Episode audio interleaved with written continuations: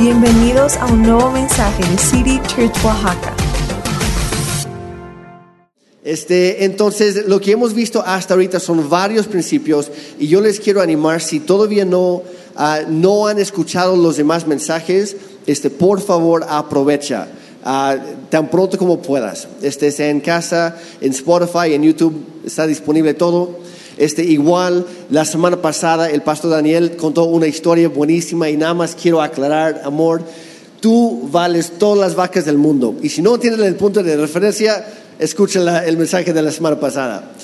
Pero bueno, ¿cuántos de aquí ya están casados? ¡Woo! Ok. ¿Cuántos son solteros pero esperan casarse algún día? Ahí está, ok, ahí está la fe. Ah, vi algunos, algunos chavos diciendo por ahí, al parecer les faltó fe. Quiero orar por ustedes al final. Dios tiene algo bueno para ti, solamente espéralo y camina hacia eso. Pero vamos a sondear un poquito más, algunas otras encuestas. ¿Cuántos de aquí quieren cometer adulterio algún día? ¿No? ¿Nadie? Ni- Ningún despistado, perfecto, qué bueno. ¿Alguien quiere volverse adicto a la pornografía? ¿Están sus planes? Tampoco. ¿O tener una aventura emocional? No. Nadie planea arruinar su matrimonio con esas cosas. Pero la realidad es que el pecado daña los matrimonios todos los días. Y es imposible construir una vida de rectitud sobre un fundamento del pecado. Porque pronto o tarde todo saldrá a la luz. Y dice en Génesis capítulo 2, 24 y 25, dice, por eso el hombre deja a su padre y a su madre y se une a su mujer. Y los dos se funden en un solo ser. Y luego dice, en ese tiempo, ya está hablando específicamente de Adán y Eva, los primeros humanos. Dice, en ese tiempo el hombre y la mujer estaban desnudos, pero ninguno de los dos sentía vergüenza. Y la palabra original que se traduce como vergüenza para nosotros en sí significa estar avergonzado, sentirse completamente ah, inútil o sin valor alguno. Y cuando hacemos algo malo, sí o no, sentimos vergüenza y, y de repente sentimos la necesidad de escondernos, de ocultarnos. ¿Es cierto o no? Claro que sí. Pero muchas veces lo llevamos más allá y conectamos el qué con el quién.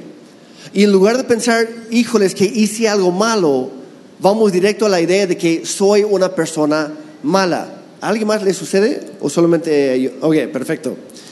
Y creemos que la única manera de ponernos a salvo es ocultarnos, escondernos, mantener todo en secreto.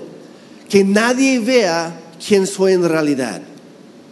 Y como hombres pensamos, no, pues mi esposa no puede saber de esto.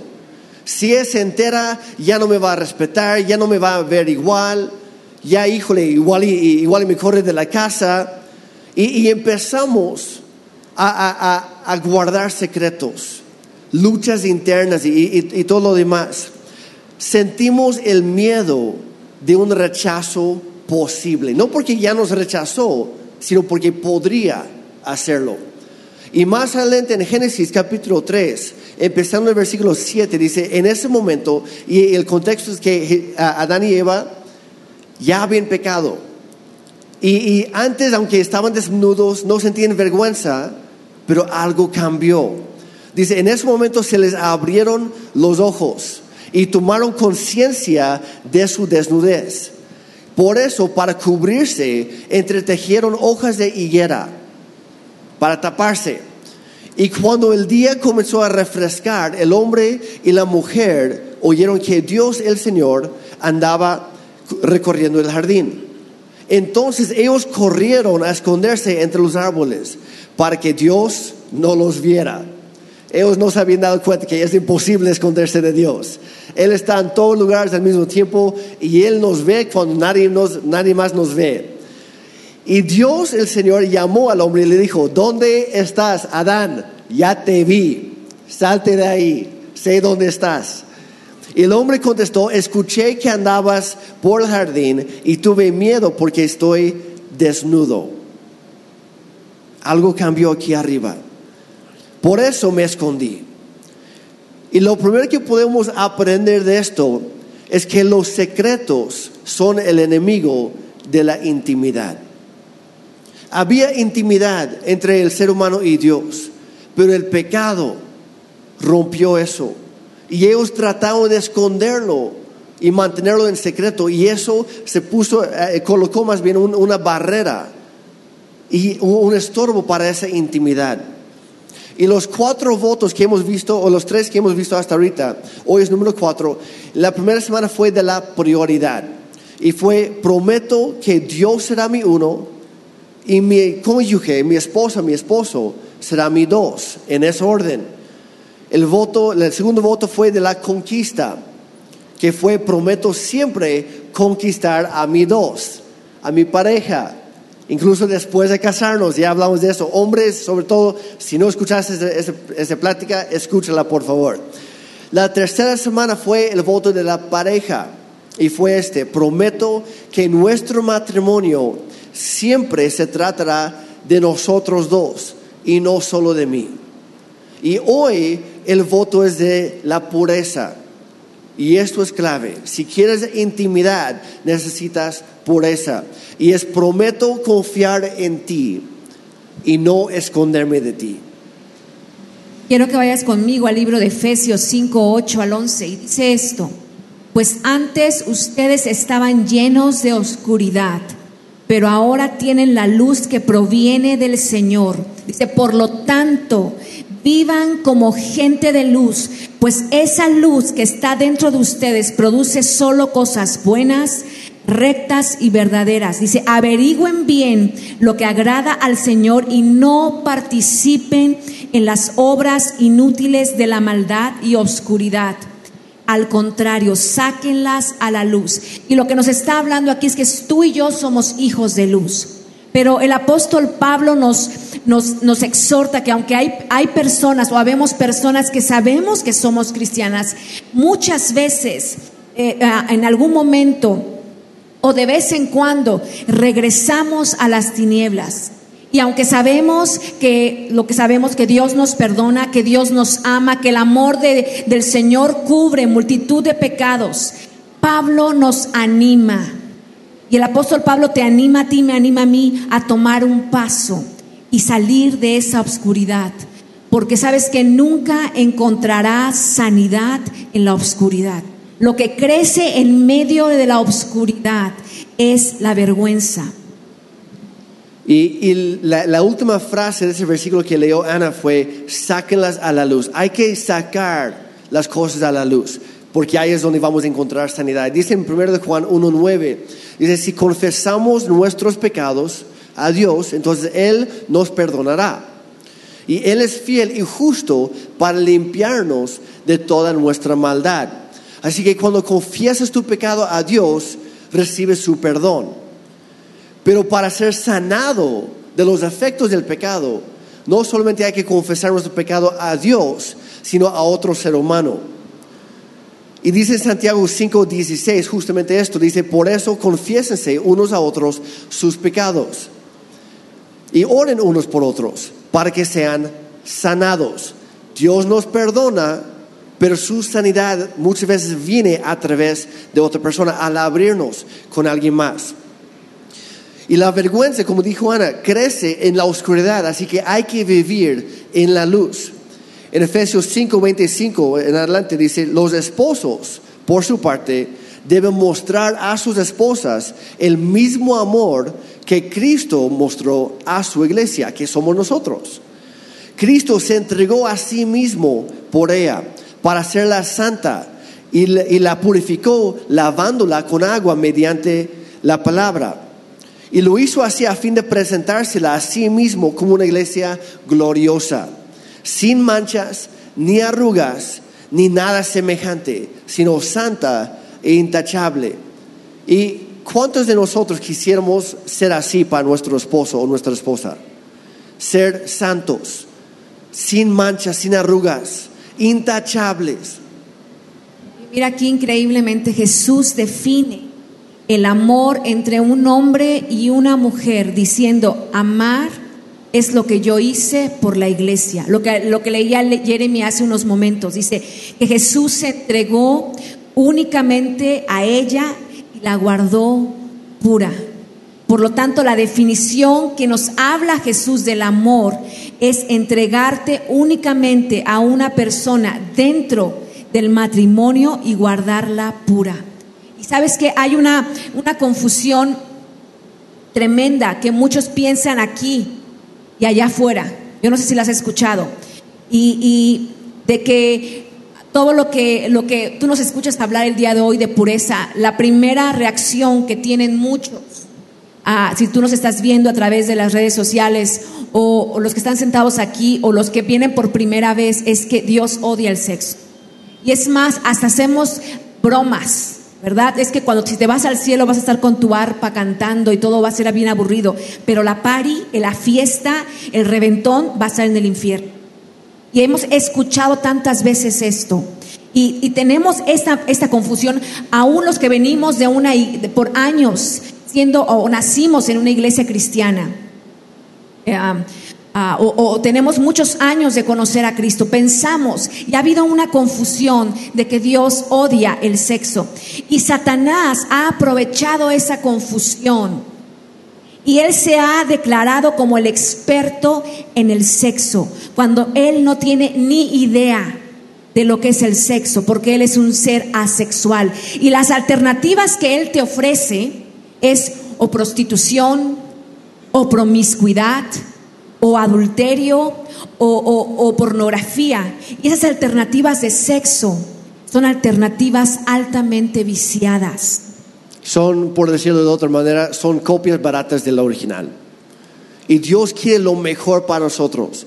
Y, y hay, hay- que darnos cuenta que el máximo experto del sexo no es Satanás, es Dios, porque Él es quien lo creó. Y cada vez en la Biblia cuando Dios crea algo, siempre dice después que es bueno.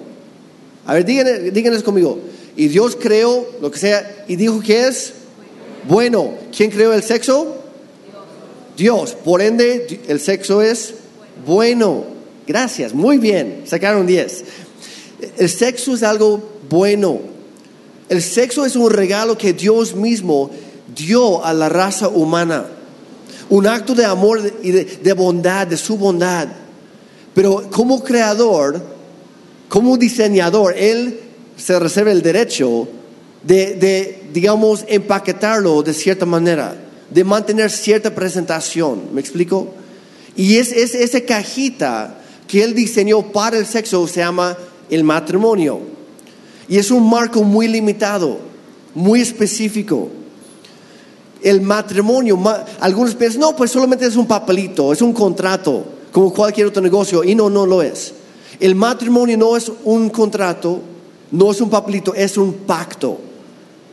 Y es un, un pacto, es una promesa que se hace delante de Dios y delante de otros testigos para mantener en comunidad, para mantener fuerte esa relación, para guardar esa relación en pureza. Y es una promesa que no se puede romper fácilmente. Es más, no se puede romper sin causar muchas consecuencias negativas. Mira, hemos escuchado, nosotros somos pastores de jóvenes y hemos escuchado por mucho tiempo a personas que a lo mejor ya están a punto de casarse y dicen, bueno, pues si ya me voy a casar en un mes, puedo empezar a tener relaciones sexuales. No tiene nada de malo. O el típico que escuchamos es, bueno, es que yo estoy viviendo con mi novio y entonces si somos compatibles él y yo, entonces nos vamos a casar, pero queremos, pero queremos conocernos antes de casarnos, queremos vivir juntos. Y cuando escucho eso, escuchamos esto, nos remonta a lo que dice el libro de Eclesiastés 3.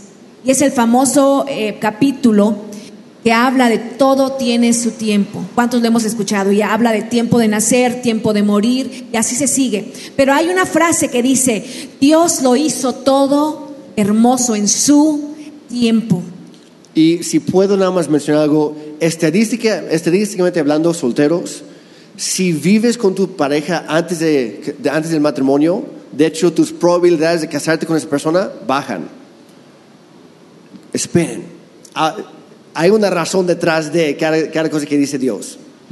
Y, cuando Dios dice todo lo hizo hermoso en su tiempo, es, hay algo tan hermoso como lo que es el sexo practicado en el momento equivocado puede volverse o convertirse en algo horrible. Y por eso le hablo a los jóvenes. ¿Por qué? Porque el sexo es algo tan profundo que, que mal usado puede crear daños profundos. Y como lo sabemos, el sexo fue diseñado para tres cosas fundamentales. Aunque muchas veces yo sé que estamos diciendo, ¿cómo están hablando? Pero, pero tenemos que hablar en la iglesia de esto. Porque muchas veces hemos tenido tabús acerca de esto. Y como sabemos, el sexo es fundamentalmente para tres cosas. Y muchas veces se nos olvida la tercera, pero la número uno es para placer. Y tú me puedes decir, ¿cómo están hablando de eso en la iglesia? Tú sabías que el lugar donde Adán y Eva vivieron se llamaba el Edén. Y el Edén significa lugar de placer. Entonces el sexo fue creado para traer placer. El número dos, que todo mundo lo sabemos, es para la reproducción, ¿verdad? Obvio, todo mundo sabemos esto. Pero la tercera y la que se nos ha olvidado es que el sexo fue diseñado, y estoy hablando a los jóvenes, espero que los adultos, los, ya casados sepamos esto. El sexo fue diseñado para crear una unidad profunda con otra persona. Y entonces, como leíamos al principio de, esta plática, dejará el hombre a su padre y a su madre y se unirán a su esposa y serán una sola carne. Pero esta palabra, una sola carne, en el original lo que quiere decir es una sola alma. Y entonces es literal. Si yo pudiera hacer un ejemplo, tienes dos hojas, dos almas separadas que, cuando viene el acto sexual se unen, es como si le pusieras grapas o resistol, se unen en una sola alma. Y hay una unidad tan profunda que si no hay un pacto que pueda proteger esta unidad profunda, cuando quieran separarse, va a causar, puede crear daños profundos en tu vida. Y estoy hablando a los jóvenes. Los preservativos, me pueden decir muchos, es que yo estoy usando preservativos y es que los preservativos sí te pueden ayudar a que a, a protegerte en contra de alguna enfermedad de transmisión sexual, sí. También pueden protegerte de algún embarazo, pero ¿cómo te protegen el alma? El alma no te la pueden proteger. Y voy a decir algo muy claro para los jóvenes. No hay sexo seguro fuera del matrimonio. En Efesios 5:3 dice, entre ustedes entonces ni siquiera debe mencionarse la inmoralidad o pecado sexual, ni ninguna clase de impureza o de avaricia, porque eso no es propio del pueblo santo de Dios. Y hay que entender que la, impureza es como un veneno. Si una serpiente venenosa te, te muerde, ¿qué, ¿qué, es lo que hay que hacer? Si te muerde el brazo, hay, que amarrar aquí para cortar la circulación y que no se esparza al resto del cuerpo. Es lo mismo con el pecado. Pero el pecado se esparce mucho más rápidamente y mucho más profundamente. Entonces hay que alejarnos de toda impureza, lo que está diciendo aquí, de toda inmoralidad, todo pecado sexual, porque nos afecta, como dicen, hasta el alma. No es nada más algo pasajero, no es algo ah, rápido que se quita luego, no, dura con nosotros toda nuestra vida. Y en muchas ocasiones los jóvenes nos, han preguntado, no, pues pastor, pastora, ¿qué tanto podemos hacer como novios sin que sea pecado? O sea, ¿en dónde está la línea? ¿Cuántos más han hecho esa pregunta antes? ¿Qué tanto es permitido? Porque la Biblia no siempre dice tal cual, o eso pensamos. La realidad es que sí, el problema es que muchas veces pintamos esa línea en el lugar equivocado. Y pensamos, no, pues voy a hacer todo menos el acto sexual, menos la fornicación, menos el adulterio. Y como no estoy haciendo eso, pues no pasa nada. Pero hay que cambiar nuestro chip. Entonces sería, hemos hablado de eso, de cambiar nuestra manera de pensar acerca de esas cosas. Y es lo mismo en cuanto al sexo o la pureza. La, la, la línea que hay que pintar es mucho antes en lugar de pensar qué tanto me puedo acercar a la línea, es qué tanto me puedo alejar de ella. ¿Qué tanto me puedo acercar a la santidad? Acercarme a Dios. ¿Qué tanto puedo honrar a Dios en mi relación? Muchas veces pensamos, no, pues no voy a cometer adulterio o fornicación, no voy a hacer esto, el otro. Y pensamos, no, pues mientras no haga esto, tengo todo bajo control y todo está tranquilo. Pero hay que darnos cuenta que la línea que no debemos cruzar no es ahí, es muchísimo antes. Y Jesús mismo dijo en, cinco- en Mateo capítulo 5, versículos 27 y 28, dice, han oído el mandamiento que dice, no cometas adulterio. Y sí, lo hemos oído. Pero yo digo, y es Dios mismo hablando, es Jesús, yo digo que el que mira con pasión sexual a una mujer, ya ha cometido adulterio con ella en su corazón. La línea no está en lo físico, la línea es mucho antes, es aquí arriba. Y sigue diciendo, dice, este, ah, pe- pero me gusta ah, esta versión que dice pasión sexual, en la mayoría dice lujuria, pero es, no entendemos esa frase, esa, esa palabra. Es pasión sexual, es deseo sexual. En otras palabras, está diciendo que si tú estás recibiendo algún estímulo sexual, alguna excitación sexual de alguien que no es tu esposo o tu esposa, entonces ya estás cometiendo el pecado de adulterio. Y no lo digo yo, lo, lo dice Dios. La línea es mucho más, es mucho antes. Porque mucho antes de, de que llegues a lo físico, algo ya está, ya está sucediendo en tu mente. Podemos pensar, no, pues no cometo adulterio, pero estás teniendo pensamientos de lujuria, de, de pasión sexual para alguien en el trabajo, o en el gym, o aquí mismo en la iglesia, o en la calle cada vez que sales. Ya, lo- ya estamos cometiendo adulterio en el corazón. O tal vez ya te estás acercando demasiado a algún compañero o compañera del trabajo. Estás empezando a fantasear con esa persona. Es pecado. O tal vez estás en tu casa o en tu trabajo o en el camión y estás viendo pornografía en tu celular o en tu iPad, lo que sea. Y muchas veces los hombres vemos pornografía y las mujeres leen pornografía. A lo mejor no, no ven algo porque no son tan visuales, aunque algunas sí. Otras se le pasan leyendo novelas de romance que son clasificación triple X, me explico. Y es lo mismo, hay que guardarnos puros en todo momento. Lo, lo que hablaba Jeremy ahorita de la diferencia entre hombres y mujeres. Y muchas veces yo voy a hablar a las esposas. Se nos ha olvidado que la manera en que Dios alambró, cableó a los hombres es muy diferente a como nos cableó a nosotras. Y el voltaje con, la que, con lo que Él los creó es muy diferente a como nos, nos creó a nosotras. Y por eso queremos recomendarte un libro, que yo creo que este libro, y lo hablo, lo hablo yo, es un libro para todo matrimonio, que todo matrimonio debería tener. Es un libro que no solamente cuando estás pasando problemas ah, sexuales o, de, de- de infidelidad, sino para prevenir muchas cosas. Y este libro, yo lo- lo hablo yo, porque este libro, aunque es diseñado para hombres, hay un capítulo ahí que es especialmente para las mujeres y te habla un poco acerca de cómo son los hombres. Porque muchas veces cuando escuchamos las necesidades del hombre, que la primera necesidad es sexual, lo primero que viene, yo lo hablo como mujer, lo primero que te viene son una bola de cochinos. Todo el tiempo están pensando en eso. Y es que tenemos que entender cómo Dios los creó. Sí, y se llama Curvas Peligrosas. Está buenísimo. Yo lo he usado para dar estudios a los hombres durante años.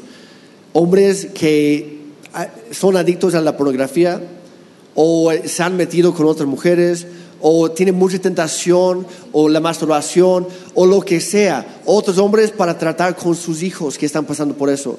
O como dice Ana, simplemente para entendernos mejor y para prevenir. Entonces yo les recomiendo tanto hombres como mujeres. Tenemos bastantes copias de este, este libro. Te va a ayudar, te va a transformar la manera de pensar. Y creo que este libro yo lo recomiendo porque este libro creo que todo matrimonio debería tenerlo en su casa. Y porque nos habla a nosotros cómo somos clave, las mujeres, en poder ayudar a nuestro esposo a salir. Y no solamente, no, no lo estoy hablando para las personas que están luchando con esto, simplemente que es bueno leerlo y es bueno recordarnos muchas veces que tenemos que estar alertas. Y como hablaba Jeremy, de muchas veces sin darnos cuenta nos acercamos demasiado las amistades cercanas a- con hombres o mujeres casadas. Y lo primero que quiero aclarar es que cuando yo me involucro emocionalmente con una persona diferente a mi esposo, lo que pasa en el corazón es que el corazón se divide. Y aunque no haya nada sexual, aunque me puedas decir es que solamente es un amigo del trabajo, estoy hablando de las mujeres, solamente es un amigo del trabajo, pero en nuestro corazón ya estamos cometiendo adulterio. Y como casadas, voy a hablar a las mujeres casadas, las que estamos casadas, tenemos que cuidar nuestro corazón, tenemos que cuidar nuestra familia de, de amistades íntimas diferentes a nuestro esposo y entender que este es un límite saludable. Ahora no estoy diciendo, ay, como mujer no puedes hablar con nadie. Porque sabes que a veces pensamos es que nos quieren tener sentados, pero a veces tenemos que aprender a poner límites, mujeres. Sin darnos cuenta, a veces nuestro corazón ya está empezando a, a dividirse. Y, y tenemos que entender que tú no puedes buscar en alguien más lo que necesitas. Y estoy hablando a las mujeres. ¿Por qué? Porque siempre habrá alguien más atractivo y con mejores cualidades que tu esposo. No nos hagamos. Siempre vas a encontrar a alguien mucho más atractivo y con mejores cualidades que tu esposo. Y es lo que hemos hablado a lo largo de estas semanas, ¿verdad? Del pasto verde. Es que del otro lado el pasto se ve más verde. Y siempre habrá una opción. Y si tú no pones los límites saludables para, para tener esto a raya, el corazón se va a dividir. Y cuando ya, después de que se divide el corazón, sin darte cuenta, ya estás cayendo en un acto sexual. Y, y entonces dices, pero ¿por qué pasó esto? ¿Sabes por qué? Porque no pusiste límites, pero no en ese momento, y como lo hablaba Jeremy, sino no pusiste límites miles de kilómetros antes de que ocurriera esto. Y como digo, las mujeres casadas, no es normal, chicas, que en la noche, no es normal que en la noche nos la pasemos hablando con el amiguito del trabajo, chateando hasta muy altas horas de la noche, mandándole fotos, eh, contándole nuestros problemas con nuestro esposo, llorando, desahogándonos. No es normal y esto no se hace. No es algo bueno. Tenemos que marcar nuestros límites, porque el pacto, y esto va para hombres y mujeres casadas, casados, porque el pacto que hicimos con Dios no solamente fue de fidelidad sexual, sino fue de fidelidad emocional. Exactamente, y dice en Hebreos 13, 4, dice, todos deben considerar el matrimonio como algo muy valioso. Digo conmigo, muy valioso. Los que están en línea, pónganlo en el chat.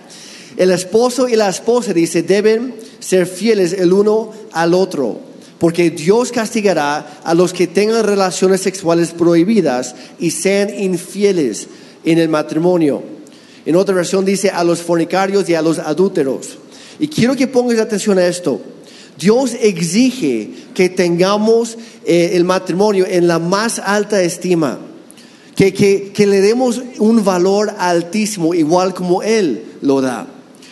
Dios quiere que todos respetemos el matrimonio y Él protege la santidad del matrimonio en contra del pecado y en contra de aquellos que de alguna manera quieren dañar o deshonrar o, tomar la ligera lo que es la, la, la, la institución de máxima santidad y demuestra entre un hombre y una mujer que es el matrimonio.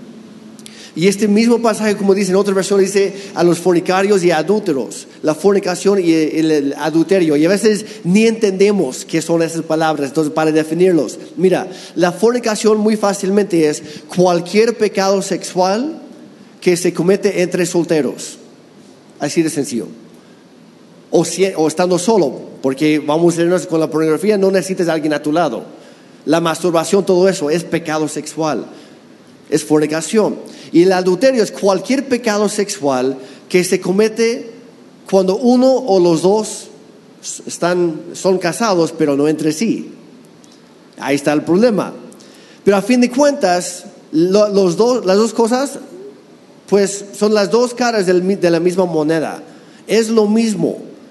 Y en ambos casos estamos deshonrando el matrimonio, estamos deshonrando la santidad de Dios.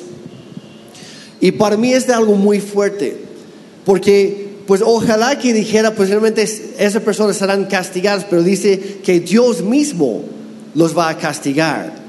Y es como si Dios entrara personalmente en la escena para proteger la santidad del matrimonio. Y mira lo que Dios dice, yo juzgaré, yo juzgaré. Y eso está bien tremendo porque dice, porque ante los ojos de Dios el matrimonio es sagrado. Dice, no toleraré a alguien que menoscabe, que deteriore o que quebrante la santidad del matrimonio. Y Dios mismo interviene, como dice Jeremy, hubiera, dicho, a los fornicarios, a los, a los adúlteros serán juzgados. Pero dice, los juzgará Dios. Y Él no deja, lo que Dios nos está diciendo, yo no voy a dejar el juicio de esto a, a otros, porque ante todo, para mí la relación y, la- y la cama, o como dice la Biblia, el lecho matrimonial, son santos y no podrán ser quebrantados. Así que el asunto es muy serio. No es para tomarlo de la ligera, ni tampoco es para estar jugando con estas cosas. Y quiero hablar a los jóvenes por un momento. Mira, la, la fidelidad no empieza cuando uno se casa. Es una actitud y es un estilo de vida desde antes. Porque si tú estás viviendo en pecado sexual desde tu soltería, estás deshonrando y estás traicionando a tu esposa futura o tu esposo futuro. La fidelidad no empieza cuando tú haces esa promesa, la fidelidad empieza como un estilo de vida desde antes. Y yo, yo te quiero animar, jóvenes, chicas, sean fieles desde ahora, siendo solteros, en todos los sentidos, en todas las áreas, en tus hábitos. Ya, ya mencioné la masturbación, la pornografía. Sé fiel, sé puro desde ahora. Y vamos a regresar a Mateo 5 cuando Jesús estaba hablando. Cuando decía, el que mira con pasión sexual ya está cometiendo pecado sexual. Y el siguiente versículo, el 29, dice, por lo tanto, o sea, si quieres evitar eso, dice, si tu ojo, incluso tu ojo bueno, el que más te sirve, el que tengas mejor vista con ese ojo, si ese es el que te hace caer en pecado, dice, sácatelo y tíralo. Y luego sigue hablando y dice, es preferible que pierdas una parte de tu cuerpo y no que todo tu cuerpo sea arrojado al infierno. El pecado sexual te puede llevar directo al infierno. Y muchas veces lo, lo- lo tratamos como si fuera algo muy ligero, como si no, si no pasara nada, si no tuviera algo, algo mayor que ver. Y en el siguiente versículo, no, no lo vamos a leer, pero Jesús aplica lo mismo, lo hizo con los ojos, luego aplica lo mismo con las manos. Y dice, si tu mano te hace pecar, córtetela y lánzala por ahí, con tal de salvar el resto de tu cuerpo, el resto de tu ser. Y si fuéramos honestos, y si fuéramos a aplicar esto tal cual, ¿cuántos cíclopes de un solo brazo andaríamos por ahí? Qu- Quiero ver las manos. ¿Cuántos cíclopes de un solo brazo andaríamos por ahí? Mi mano ya está levantada. Los demás están mintiendo. Hay que, hay que tomar las cosas con más seriedad. Jesús fue extremo con todo esto. Y hay, hay varios ejemplos prácticos que podemos usar. Mira, por favor, no quiero verlos el próximo domingo ya con un parche sobre el ojo, porque pues ya, o, o nada más con un, un brazo, por favor. Eh, eh, lo que está diciendo Dios es que, mira, hay que tomar las cosas en serio. Y está diciendo, haz lo que tengas que hacer para cortar con el pecado sexual. No sigas jugando ahí. Haz lo que tengas que hacer para vivir en pureza. Y nada más voy a mencionar algunos, pero hay muchas más.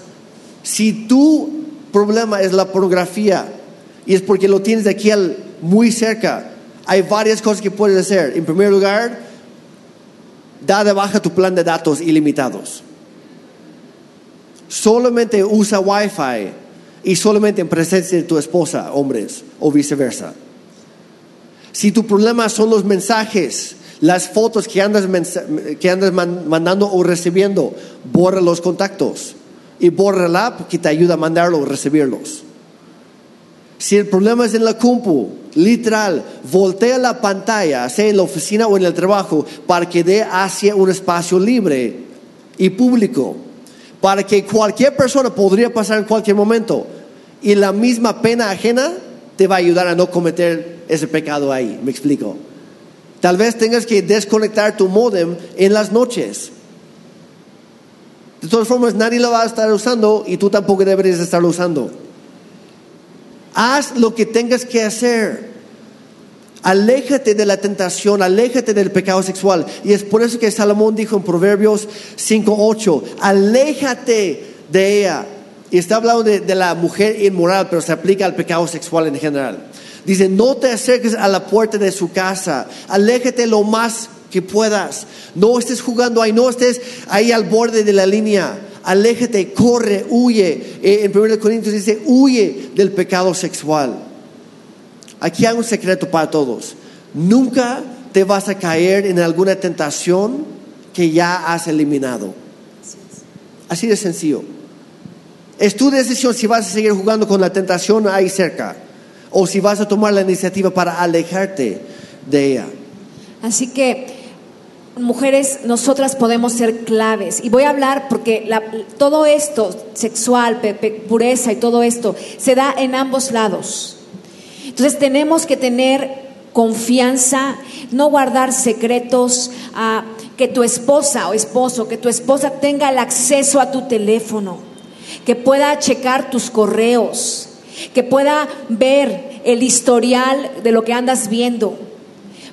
Usa a tu, a tu esposa en el buen sentido como clave para ayudarte a salir de esto. Y ahora, si tú no quieres hacer nada de esto, es que estás escondiendo algo.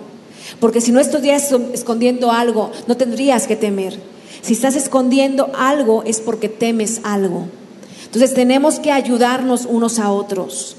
Y la clave para vivir en pureza es la transparencia. Como decía Ana, no guardar secretos. Y voy a ser muy honesto, voy a hablar de mi esposa. Es lo que hacemos nosotros. Ella sabe cuánto gano, yo sé cuánto gana ella. Juntamos todo y ya con eso hacemos presupuesto. Y no nos han, igual como la pastora Mari y el pastor Daniel dijeron la, la, otra semana, no estamos peleando porque no hay secretos en cuanto al dinero. Es lo mismo en este tema. Ella tiene acceso a todas mis cuentas. Es más, ella maneja por mí mi cuenta de Instagram. Yo se lo pedí.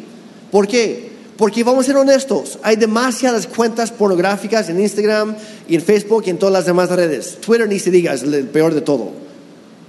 Snapchat, por si lo tienes, yo sé que te gustan los filtros, pero Snapchat a nivel mundial tiene una clasificación negra porque se rehusan a poner filtros para que no pueda ser usado para la explotación sexual infantil a nivel mundial.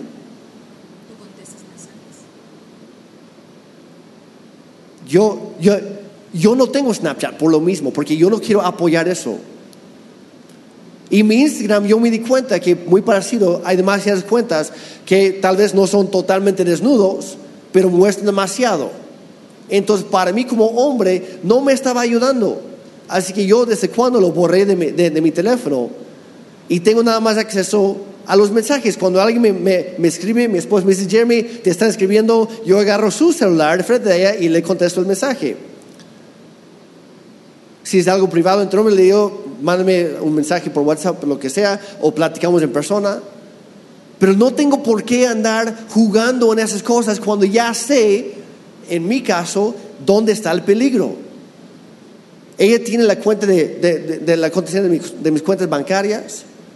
Ella tiene las contraseñas de todas mis redes. Ella desbloquea mi número con su cara o con su huella porque no quiero guardar secretos, porque los secretos son el primer enemigo de la intimidad. Entonces, ¿cómo podemos vivir por eso? ¿Quieres decir algo? Ah, yo hay, hay una pregunta muy recurrente, bueno, no muy recurrente, pero sí se la hago a Jeremy. Y siempre estamos como ah, queriendo ser, ser ah, transparentes. Y siempre le pregunto, ¿y cómo están tus ojos? Y yo te puedo decir, muchas veces he tenido, porque Jeremy va a hablar acerca de esto, he tenido que, que aceptar y decir, yo te voy a ayudar. Porque no somos perfectos y estamos en una lucha. Y yo como esposa he tenido que decirle, ¿y cómo están tus ojos? Y muchas veces, muy bien, muchas veces me ha, me ha costado. Pero creo que es algo de ser transparentes, de ser en lugar de estar diciendo, ay, y, la, y como eh, mujer celosa, de que simplemente darnos cuenta que estamos en una lucha y tenemos que ser claves para ayudar a nuestro esposo. Sí. Entonces, ¿cómo podemos vivir en pureza? Dice en, en Salmo 119, dice, ¿cómo puede el joven llevar una vida pura? Pero yo sé que dice, joven, todos somos jóvenes aquí y de todas formas aplica a todo el mundo.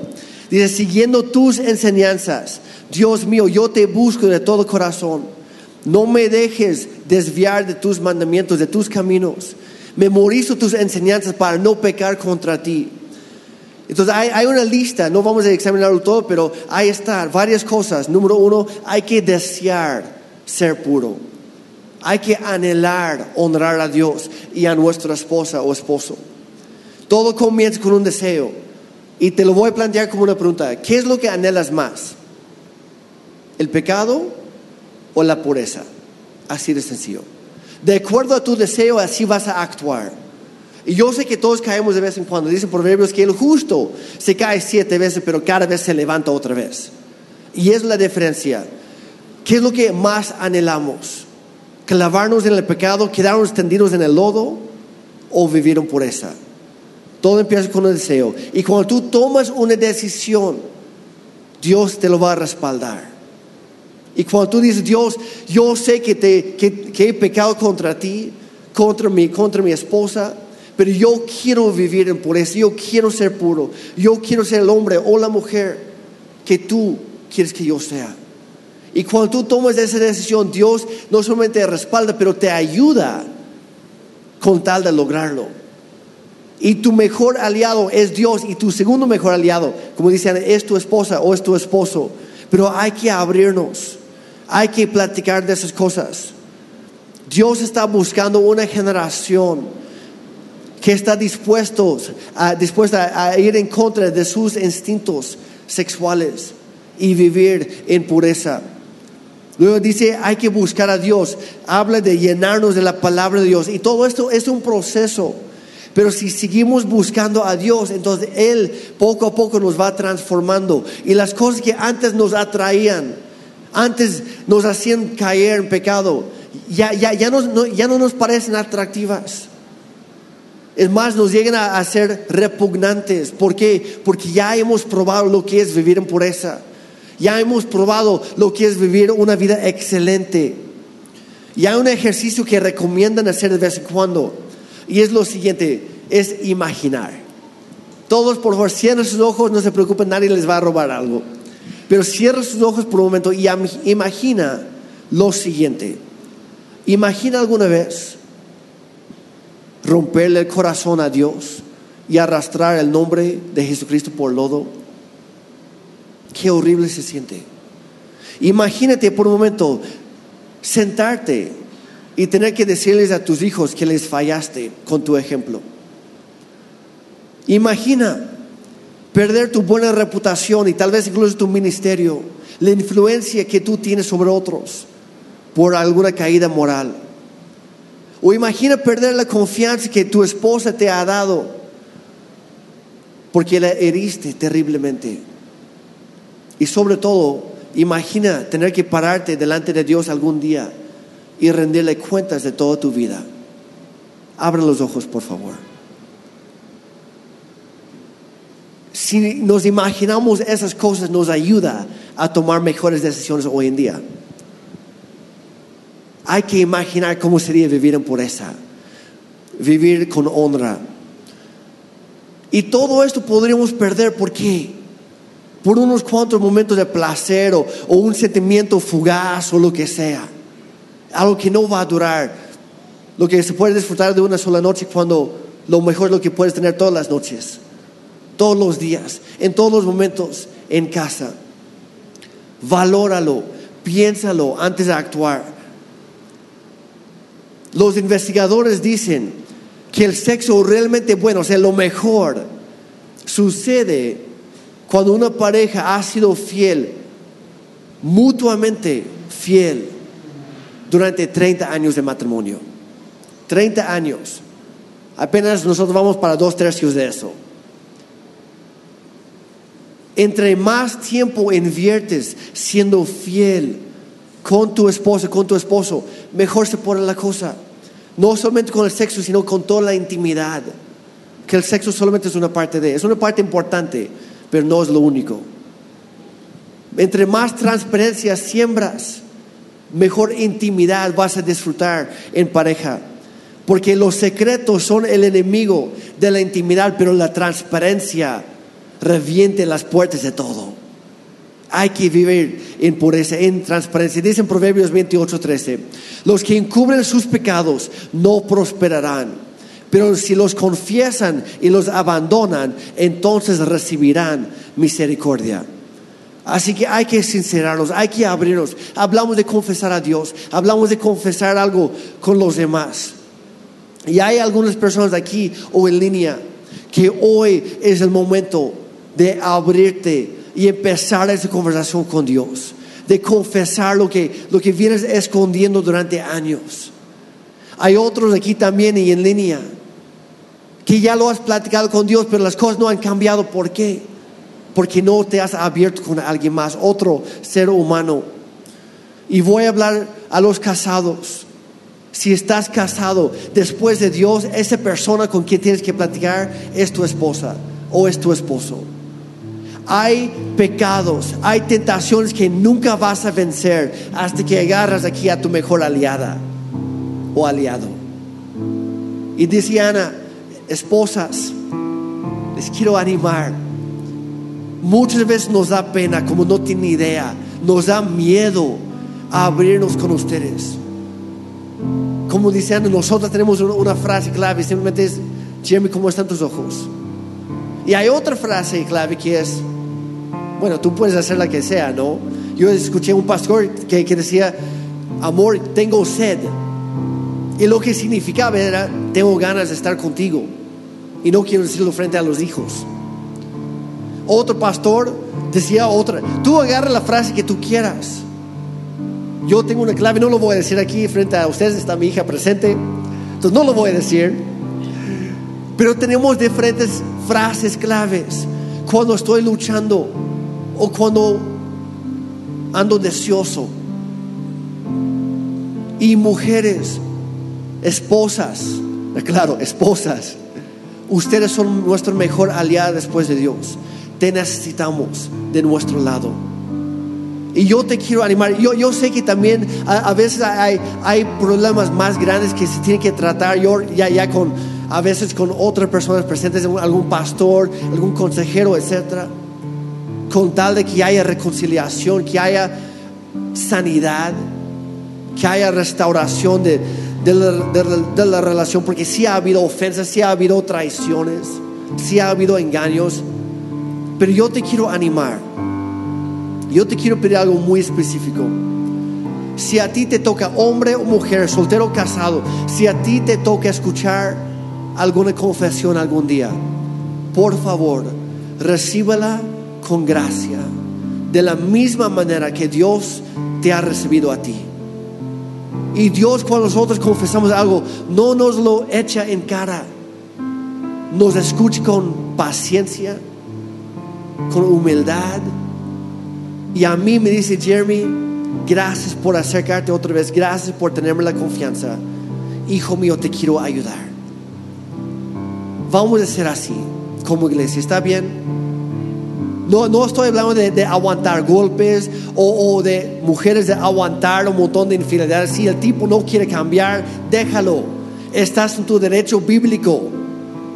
Gracias por el aplauso. Me encantó eso justo en el momento de una bebé que está aquí. no, mujeres, no tienen que estar aguantando a un patán que no te valora. Perdóname, hombres, por hablarse, eh, hablar neta, pero es la verdad. Si no vas a valorar a tu mujer, ella no tiene que estarte aguantando. Porque tú ya traicionaste su confianza. Tú ya menospreciaste tu matrimonio. Pero habiendo dicho eso, si un hombre está dispuesto a cambiar y lo muestra con sus acciones,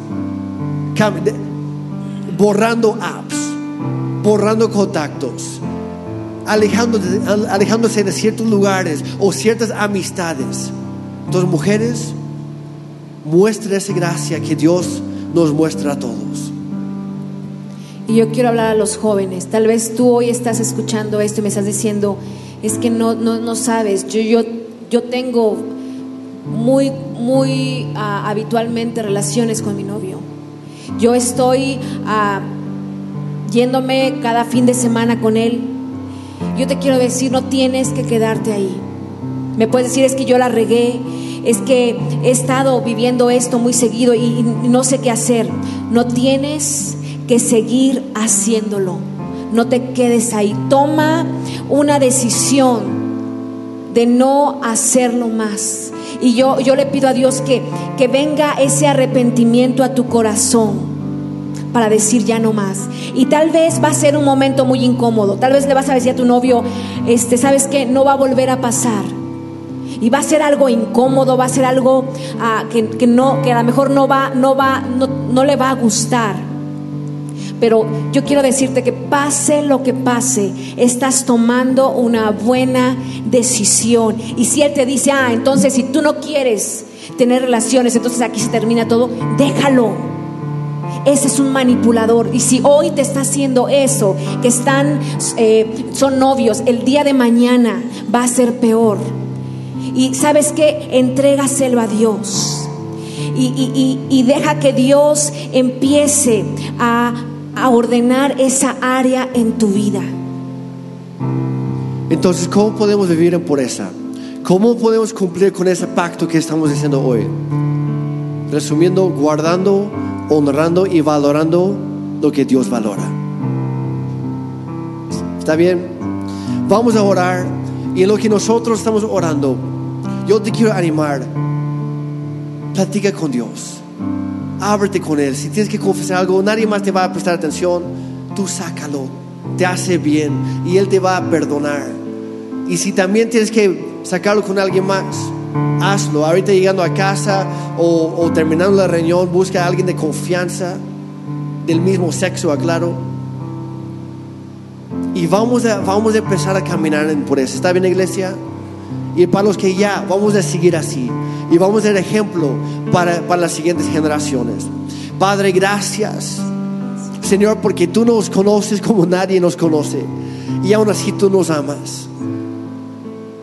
Y dice tu palabra que aún siendo pecadores nosotros, tú nos amaste y tú expresaste ese amor por nosotros al enviar a tu Hijo a la cruz para tomar nuestro lugar ahí para recibir el castigo de nuestro pecado, de nuestras ofensas, de nuestras traiciones. Y hoy, Señor, es con humildad que venimos delante de ti. Y te pedimos, Señor, que tú nos perdones de toda nuestra maldad, de toda nuestra impureza, de todas nuestras adicciones, de de todas las cosas que hemos permitido entrar en nuestra vida, en nuestra mente, a nuestros ojos. Señor, las malas decisiones que hemos tomado. Pero Señor, queremos cambiar. Anhelamos, deseamos ser puros como tú eres puro. Anhelamos ser santos como tú eres santo.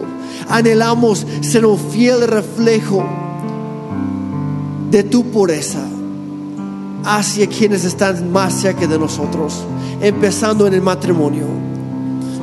Padre, hoy ponemos delante de ti todo lo que somos, todo lo que tenemos. Tal vez no sea mucho, pero es suficiente. Señor, y te lo damos. Y te ofrecemos nuestra vida, nuestro corazón. Y recibimos a cambio la salvación que tú nos regalas a través de Jesucristo en la cruz. Nos regalas ese perdón y hoy lo recibimos. Hoy decidimos salir de la oscuridad y vivir en, la luz. Hoy decidimos dejar de escondernos y abrirnos delante de ti. Hoy decidimos dejar atrás nuestros secretos y vivir en la, en la luz y en la pureza. Padre, hoy recibe nuestra vida, nuestro corazón. Hoy te pedimos que tú seas el Señor y Salvador de nuestra vida. Lo único que necesitamos. Y mucho más que lo suficiente. Gracias, Padre, porque tú eres bueno. Gracias, Señor, porque hoy estás restaurando matrimonios, estás reconciliando, Señor, relaciones rotas. Hoy estás sanando corazones. Hoy estás empezando algo nuevo, tanto en los solteros como en los casados. Y hoy te damos gracias porque tú eres bueno hoy y siempre. Y vamos a ponernos de pie. Y vamos a repasar, si pueden ponerlos en la pantalla por favor, los cuatro votos que hoy terminamos con esta serie. Número uno, díganlo en voz alta por favor. Número uno, Dios es mi uno y mi cónyuge siempre será mi dos. El segundo, siempre voy a conquistar a mi dos. Número tres, nuestro matrimonio siempre se tratará de nosotros y no solo de mí. Y número cuatro, el de hoy, voy a confiar en ti y nunca esconderme de ti. Porque en la luz y en la transparencia hay libertad y hay perdón y hay pureza. Yo les quiero animar ya, ya para terminar. Otro libro más que siempre recomendamos después de, leer la Biblia, lee este libro, Una vida con propósito. Si apenas estás empezando, si ya tienes tiempo en tu caminar con Dios, este libro te va a ayudar a cada día. Es más, tiene 40 capítulos, pero bien cortitos. Y se lee como si fuera un devocional, uno al día. Son como cinco páginas al día. Una oración incluida para que poco a poco tú puedas ir tomando esos pasos para salir de la oscuridad y vivir en la luz. Para transformar totalmente tu vida y vivir la vida como Dios manda y así experimentar las bendiciones que Dios ofrece. ¿Están de acuerdo? ¿Están conmigo? Pues vamos a, vamos a tomar un momento ya para, para alabar a nuestro Dios, nuestro Rey.